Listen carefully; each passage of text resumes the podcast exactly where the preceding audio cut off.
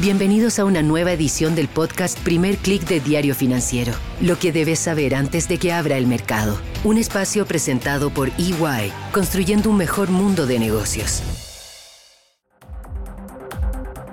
Muy buenos días, soy Marcela Vélez y desde Londres comento con ustedes lo que está pasando a esta hora en los mercados. Bienvenidos a Primer Click de Diario Financiero. Buenos días, hoy es viernes 13 de enero. Llegamos al final de la semana y lo hacemos en medio de abundantes señales de desaceleración de ese proceso inflacionario que ha tenido en vilo a los mercados desde hace un año. Ayer tuvimos el reporte de IPC de Estados Unidos y tal como se esperaba, vimos esa alza a 12 meses de 6,5%, marca una baja importante desde el 7,1% que se registró en noviembre. Muy importante fue también la desaceleración de la inflación subyacente, ese índice que mide el alza de precios sin considerar alimentos ni combustibles. Y esta mañana se suman reportes que dan más argumento a la idea de que se va a lograr un aterrizaje suave, es decir, controlar la inflación sin provocar una recesión en la economía global. En Europa tuvimos los reportes de inflación de España y Francia. En ambos países, el IPC armonizado para la medición de la eurozona registró una caída de 0,1% en diciembre. Vimos en lo general cifras mejores a las esperadas en términos inflacionarios. También vimos que Alemania reportó una expansión de 1,9% en 2022. Es una cifra que marca una desaceleración, pero que estuvo ligeramente por encima de lo esperado. También llegan buenas noticias desde Reino Unido, donde los consumidores mantienen aún en pie a la economía que registró una ligera expansión en noviembre. ¿Cómo están reaccionando los mercados? Hasta ahora ha habido bastante volatilidad. Hubo una reacción inicial al alza tras ese informe de ayer de IPC de Estados Unidos. Sin embargo, el entusiasmo por la idea de que la Fed va a moderar pronto su ajuste monetario comenzó a perder fuerza hacia el final de la jornada de ayer y continúa de cierta forma esta mañana. En Europa el stock 600 logra marcar un alza de 0,53%, ha estado variando mucho durante la mañana, ha recortado sus avances, en parte golpeado por esas caídas que registran a esta hora los futuros de Wall Street. El Nasdaq pierde 0,18%, el SP 500 pierde 0,06%.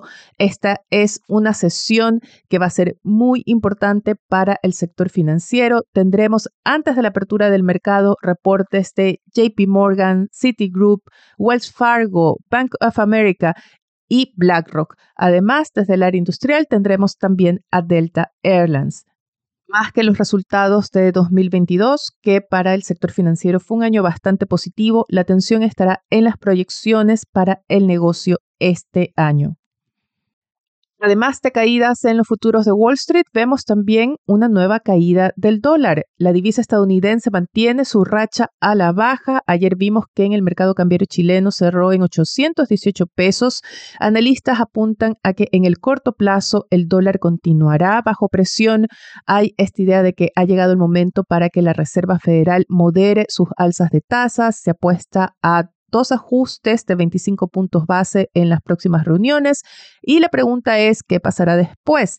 ¿Pausará las alzas de tasas por un tiempo prolongado? ¿Tendremos un recorte de tasas hacia final de año? Eso dependerá de la evolución de la inflación. Sin embargo, analistas destacan que en el corto plazo se ha creado un escenario positivo para las monedas emergentes debido a esta baja del dólar y a estas expectativas de menor ajuste monetario de parte de la Fed. Salgamos de Estados Unidos, vayamos a las acciones asiáticas que esta mañana operan al alza, se desacoplan un poco de sus pares estadounidenses. Vemos que las acciones asiáticas suben 0,83%, impulsadas por un avance de 1% de las acciones chinas. El país asiático sigue dando señales de que revertir la política cero COVID fue positivo en lo económico, reportó una caída menor a la esperada tanto para sus exportaciones como para sus importaciones en diciembre. La directora del Fondo Monetario Internacional ha llamado a China a mantener el ritmo de la reapertura económica como un factor clave para evitar una desaceleración mayor de la economía global. Ya he comentado en días anteriores cómo China ha dado un giro en sus políticas Teníamos el año pasado discursos muy intervencionistas, se habló hacia finales del año pasado, específicamente tras ese Congreso del Partido Comunista, de cómo Xi Jinping estaba centralizando el poder y estaba dando marcha atrás a las reformas de apertura. Tuvimos esas olas regulatorias de mucha presión tanto al sector inmobiliario, pero también sobre todo al sector tecnológico llegan reportes que dan una idea de que Xi Jinping no ha abandonado sus planes, pero ha dado un giro a su estrategia utilizando nada más y nada menos que herramientas de mercado. Bloomberg reporta que agencias estatales adquirirán acciones doradas, es decir, acciones preferenciales con mayor poder, con mayor peso entre los accionistas, tanto en Tencent como Alibaba. La adquisición daría al gobierno chino una entrada a los directorios de ambas empresas tecnológicas. ¿Qué otros temas están en la mira del mercado? Estamos a la espera de que la eurozona publique su índice de producción industrial a noviembre. También tendremos hoy datos de inflación del índice de precios de las importaciones en Estados Unidos y el clave índice de confianza de los consumidores que mide la Universidad de Michigan. En Perú tendremos cifras de crecimiento de noviembre y tasa de desempleo a diciembre. En Chile, la presidenta del Banco Central, Rosana Costa, expone sobre la economía chilena de cara a 2024. No es un dato económico, es un dato político, pero los mercados también van a estar atentos o siguen con curiosidad al menos lo que está pasando en Washington, donde se reporta se está gestando una crisis política después de que se descubriera un segundo grupo de documentos confidenciales en el think tank de Joe Biden. Ya se había encontrado un primer grupo de documentos en su residencia, se ha creado o se va a formar un panel especial para investigar este caso que recuerda las acusaciones similares que enfrentó Donald Trump y que se convirtió en una de las herramientas del Partido Demócrata contra Trump y sus seguidores en la última elección. En lo regional hay que seguir con atención lo que está pasando en Perú. No ha estado en los titulares de la prensa regional, quizás porque las protestas están todavía concentradas en Puno, pero analistas advierten que de continuar la violencia, de continuar las protestas, lo que se arriesga es una ola de inestabilidad política. Vean que la presidenta interina ya está anunciado que se va a investigar por las muertes de manifestantes, así que todavía hay ahí una crisis política que, aunque no se refleja en los titulares internacionales, está pesando sobre la estabilidad de Perú.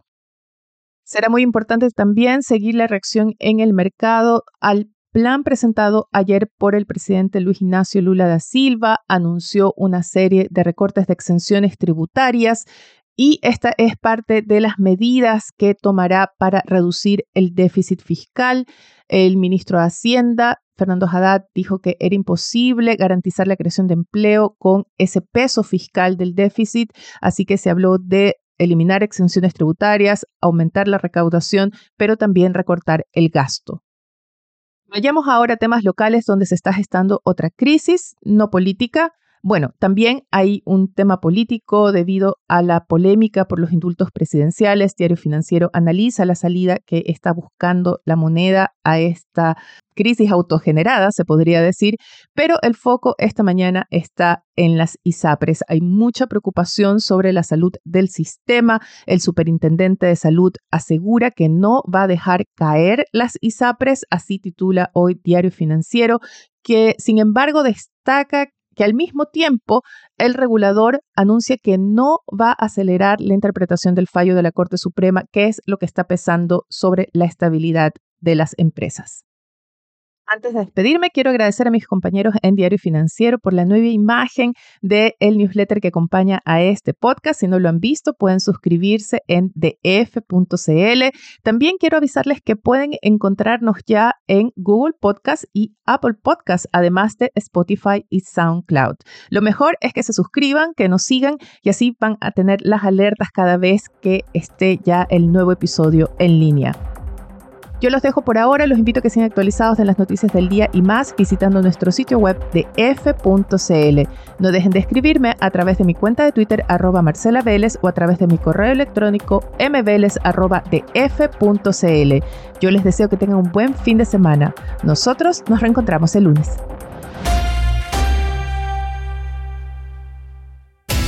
Esto fue el podcast Primer Click de Diario Financiero. Lo que debes saber antes de que abra el mercado. Un espacio presentado por EY, construyendo un mejor mundo de negocios.